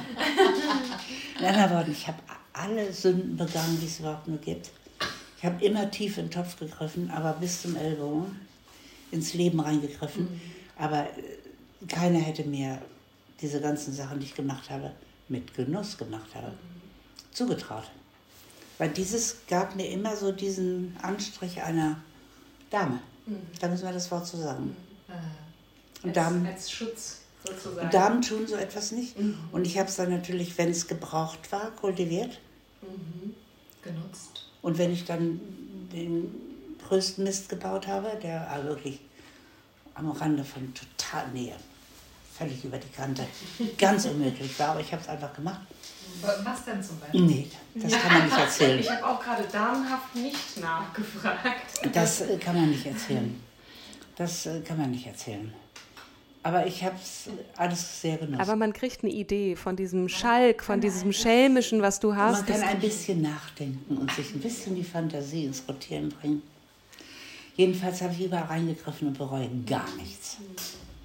Aber es hat mich eben immer geschützt, weil es hat keiner jemals, wäre jemals auf die Idee gekommen, dass sie auch sowas macht. Das ist auch schön, wenn man mal hier und da vielleicht unterschätzt wird auch, ähm, dass man das so ein bisschen auch kultivieren kann, wie du sagst. Wie kriegen wir jetzt die Kurve? Wir müssen gar nicht die Kurve kriegen. Wir, wir müssen irgendwann erstmal aussteigen aus diesem äh, Zug des Lebens der Monika Fuchs. Äh, das geht ja noch weiter. Es soll jetzt nicht so wirken, als wäre hier das Ende des Lebens erreicht, sondern es scheint so, als ob du ja was ja auch der Fall ist, noch ganz, ganz viele Projekte vor dir hast. Ähm, ist ja noch lange kein Ende in Sicht. Unter anderem äh, wird ein Buch erscheinen. Du hast ja auch darüber schon erzählt, äh, beziehungsweise man konnte es äh, auf deinem Instagram-Profil sehen, dass da ein Buch, vielleicht nicht nur eins, sondern mehrere geplant. Nein, eins ist bei Rowold, Ja. wird lektoriert gerade. Und das geht dann ausschließlich oh, Um mich? Oh, schwer zu schreiben. Schreib mal über dich. Nichts Ja. öder als das. Du hast eine Autobiografie geschrieben? Ja, nichts langweilig. Nein, hat mir keiner dabei geholfen. Also ich finde es jetzt wirklich alles andere als langweilig, was du uns gerade so erzählt hast. Ja, aber wenn du jetzt über dich selber schreiben dachte, musst, das ist nochmal was ganz anderes, weil im Sprechen kannst du das mit Mimik und was weiß ich rüberbringen, was du sagen willst. Im Schreiben musst du dann da eine Heldentat draus machen oder da musst du eine Geschichte rechtfertigen, warum habe ich das gemacht. Und äh, du musst da vom Hintergrund mehr preisgeben. Hier kann ich einfach sagen, Schwamm drüber, reden wir nicht drüber, Krebs, komm, weg damit. So, das kannst du im Buch nicht so schreiben. ja, Und dann kriegte ich Krebs, weg damit, da rede ich nicht drüber. Nächste Seite. Geht nicht, ne? Da muss ich dann schon. äh, Das war schon schwer. Das war das Buch, das kommt im nächsten Jahr raus. Dann ja dieses hier, das ist das Titelblatt. Das geht hoffentlich nächste Woche in Druck. Nordische Begegnung, genau. Ja, das ist ein Buch, was wahrscheinlich entstanden ist auf der Reise an den An, ja, in die Arktis, die ich äh, mit meinem Sohn zusammen gemacht habe, mit einem Filmteam. Und 14 Tage sind wir, habe ich mich dorthin gekocht, mit verschiedenen Leuten gekocht. Ganz tolle Begegnungen. Das ist wirklich so. Ich habe den Film gesehen. Wir verlinken ihn natürlich auch in den Show Notes. Ein, ein wundervoller, schöner Film, emotionaler Film, auch zum Lachen, ein bisschen zum Weinen. Also es ist wirklich, man ist dabei und ich hätte gerne auch probiert. Also du hast ja unterschiedliche Stationen abgekocht. Und dazu gibt es ein Buch und das lebt hauptsächlich von Sebastians Bildern, denn da in dem Film ist, ist, sind ja nicht seine Bilder, das ist ja das Kamerateam, ne, die das gemacht haben. Und äh, er hat ja, äh, ich sage nur, einen Traum von Bildern und es wird so eine Art, ich nenne es Tablebook eigentlich, ne? Ihr wisst, was das ist, ne? Coffee Table Book. Coffee Table Book, ne? Äh, da, äh, es ist nichts, auch vom Format her nicht, was man in Bücherregal reinschiebt. Also es ist mehr so ein Coffee drin Table schildern Book. Und, und mitreisen. Ja. Ne? Also Und der Text, dann eben Text, also das bin ich Erzähler. Und ja, da wird es so, also es wird ein schönes Buch, ein richtig schönes Buch. Wir freuen uns auf jeden Fall drauf. Also weil ich den Film kenne und auch weiß, was für.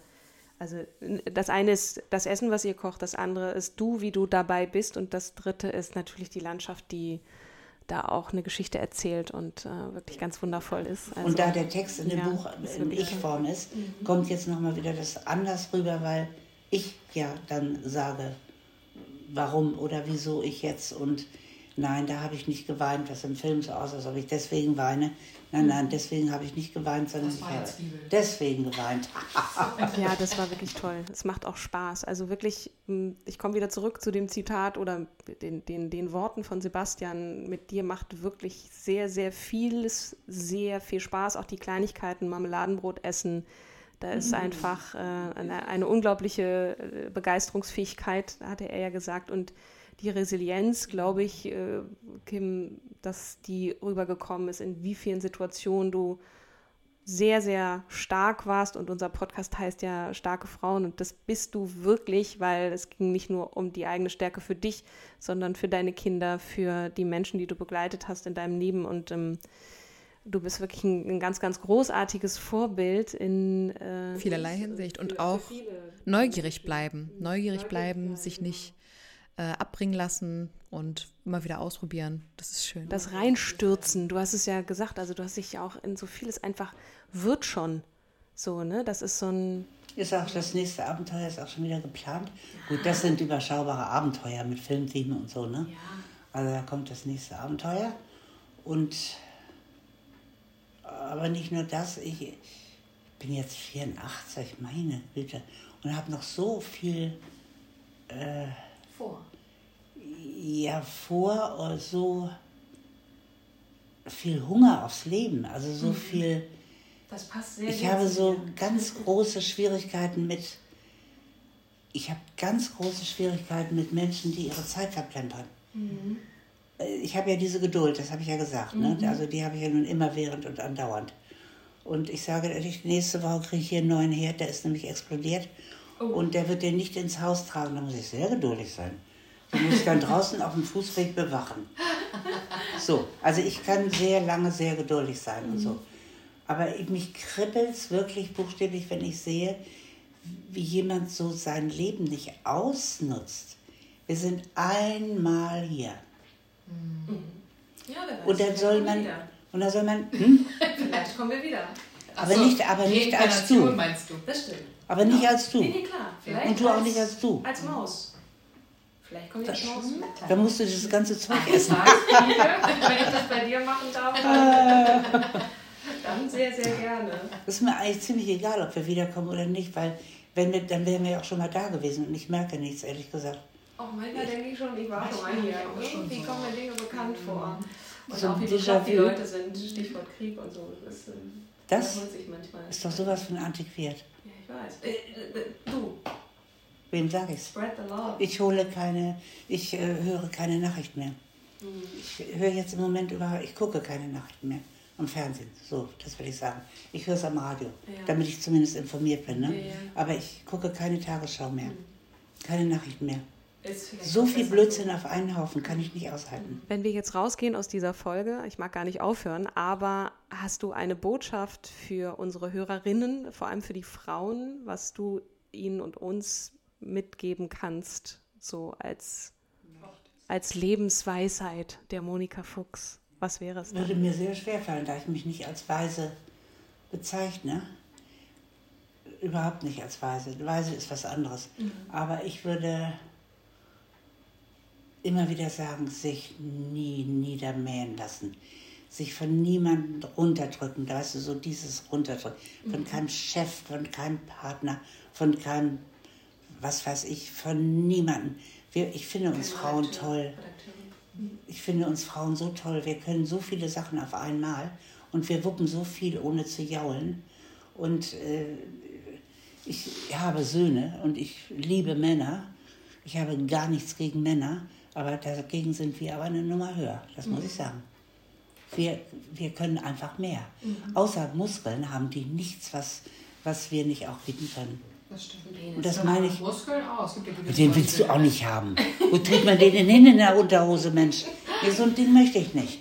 Nein, nein, nein, aber ich, ich meine das wirklich, außer Muskeln, die haben nichts, was wir nicht auch haben. Nichts. Sag mir eins, was die haben. Ein Bart, ja. Aber da kannst du nichts mehr machen. Wir Frauen haben auch einen Bart. Das können wir auch haben, wenn wir wollen. Aber es ist doch so. Das ist nichts, außer mehr Muskelkraft. Und sonst nichts. Und was wir auch immer feststellen, wenn wir mit anderen Frauen sprechen, ist dieses Solidarität unter Frauen. Ne? Also was du vorhin beschrieben hast, finde ich äh, total schade zu hören, dass es also, ne, dass, dass wir füreinander da sind und auch aufeinander achten in einer Welt, die ja doch immer noch sehr stark von Männern geprägt ist, dass wir da aufeinander achten müssen, verstärkt und, und nicht gegeneinander. Aber, aber da kommt eben das, was dann wieder, ich sage ja nicht, dass die Frauen die besseren Menschen sind oder die angenehmeren Menschen. Ich sage nur, lasst euch nicht in die Ecke schieben oder drücken oder so. Ihr könnt alles das, nur eben die Muskelkraft nicht. Aber was bei Frauen eben, Frauen, ich, ich finde Frauen auch schwierig, ne? Also allein diese Stutenbissigkeit unter Frauen ist ja grauenvoll, das ist bei Männern nicht. Doch, Hengstbissigkeit, also in bestimmten Aber nicht so, nicht so viel. Das sind dann die Kriegsstrategiespielchen. Ja, das ist was anderes. Die spielen ja was anderes. Die Aber spielen mit Zinnsoldaten. Während äh, Frauen, ich meine, da muss nur mal einer reinkommen und die sieht wesentlich besser aus als ich, ist aber fünf Jahre älter als ich. Ne? Äh, Neidfaktor ist ein schlimmer Faktor, Neidfaktor. Auf die Optik, auf die, auf die, auf die Optik, ne? Weil es ja auch darum früher ging, ähm, als Frau sollst du ja Hausfrau sein und die Kinder. Das heißt, du musst den besten Mann abkriegen und das ist halt über Optik. Also Frauen werden ja in der heutigen Zeit teilweise immer noch sehr stark auf ihre Optik reduziert. Bei Männern ist es ja ganz viel mein Haus, meine Frau, meine Kinder, wie so dieses Eigentum. Ich weiß nicht, ob du diese Werbung noch kennst. Hat auch mal ein Bekannter von mir mitgespielt, ähm, der dann wirklich, genau, Sparkasse, dieses mein Haus, mein Auto, meine Frau, meine Kinder. Und da geht es ja auch ganz viel um Konkurrenzkampf, aber da geht es viel um Moneten, um Geld. ne? Und Frauen konkurrieren unter sich dann Wir halt. müssen uns im Grunde genommen alle umarmen. Dick und dünn und alt und jung und blöd und nicht blöd und, und ja, finde ich. Ja. Finde ich. Das ist so. Aber das ist eben leider nicht. Ich wohne hier in der Gegend, wo das sehr auf Optik äh, alles aus ist. Und Ähm, das ist so affig. Darum geht es nicht, sondern es geht um die schönen Zeiten, die du jetzt auch gerade so schön geschildert hast, die, die vielen Unwägbarkeiten, aber ans Krankenhaus da erinnerst, sagst, hast du dich jetzt auch nicht daran erinnert, da war, der hatte aber Muskeln, der Arzt oder die Frau, die sah aber top aus, sondern die tote Katze ist dir in Erinnerung geblieben, weil das war witzig, es war humorvoll. Mhm, ne? stimmt, das war recht. Liebe Monika, vielen Dank für deine Zeit. Gerne. Du willst aber jetzt nicht ein Rezept. Nein. Ich habe nämlich keine. Wer bis hierhin gehört hat, versteht vielleicht, warum wir diese Frau so toll finden. Sie hat Humor, sie hat ein großes Herz und, oh mein Gott, ist sie ein Arbeitstier. Ja, total. Jedes Mal, wenn man denkt, jetzt kann es nicht noch doller werden, kam sie mit einer neuen Geschichte, einer neuen Wendung äh, um die Ecke, die, die uns einfach umgehauen hat. Ja. Also, weil sie Beispiele unfassbarer Stärke waren. Katrin, was sind denn deine drei Key Takeaways aus den mehr als drei Stunden Gespräch? Ja, puh, äh, drei nur. Also ich habe mir wirklich ein bisschen Gedanken darüber gemacht, weil die Frage kommt ja nicht ähm, aus dem Nichts. Wir haben, durften uns ja vorbereiten und es fiel mir wirklich schwer. Aber ich habe drei zusammengetragen. Und zwar, wenn du Widerstände spürst, sei die Beste und zeig es allen. Wenn jemand Hilfe braucht und du hast die extra Kraft, gib sie, ohne mit der Wimper zu zucken. Und schmeiß dich rein ins Abenteuer. Es wird schon alles gut werden, wenn du dir selbst vertraust. Ähm, ja. Und deine? Ja, schön. Ja, ihr offenes Geheimnis, was ich jetzt so ähm, mitgenommen habe aus den drei Stunden, es ist harte Arbeit und Disziplin. Niemals aufhören zu lernen. Investiere in deine Ausbildung, also, na, und wenn Ja. es nur Learning by Doing ist. Und ja, also, das sind so die drei äh, runtergebrochen. Ja, es fällt wirklich nicht so ganz leicht. Ne? Vor allem ähm, könnt ihr uns vielleicht äh, auch äh, zustimmen, ihr da draußen, die ihr die drei Stunden plus gehört habt. Schreibt uns gern, was ihr von Monika Fuchs gelernt habt. Ja. Alle Kontaktdaten habt ihr vielleicht oder ihr findet sie hier in den Shownotes. Und schaut gerne mal auf Monikas YouTube-Kanal vorbei. Sie ist ja auch auf Instagram. Und das packen wir auch nochmal in die Shownotes. Genau. An dieser Stelle bleibt uns nur noch, euch einen ganz, ganz frohen Jahresausklang zu wünschen, egal ob ihr Chanukka oder Weihnachten feiert oder einfach nur die ruhige Phase des Jahresendes genießt mit euren Liebsten. Genau.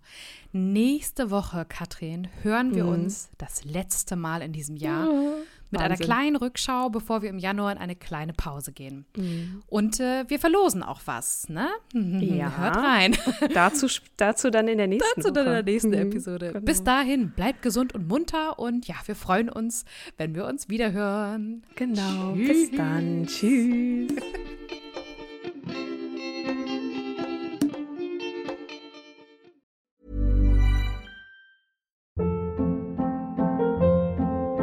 Hold up. What was that? Boring. No flavor. That was as bad as those leftovers you ate all week. Kiki Palmer here, and it's time to say hello to something fresh and guilt-free. Hello Fresh. Jazz up dinner with pecan-crusted chicken or garlic butter shrimp scampi. Now that's music to my mouth. Hello Fresh. Let's get this dinner party started. Discover all the delicious possibilities at hellofresh.com.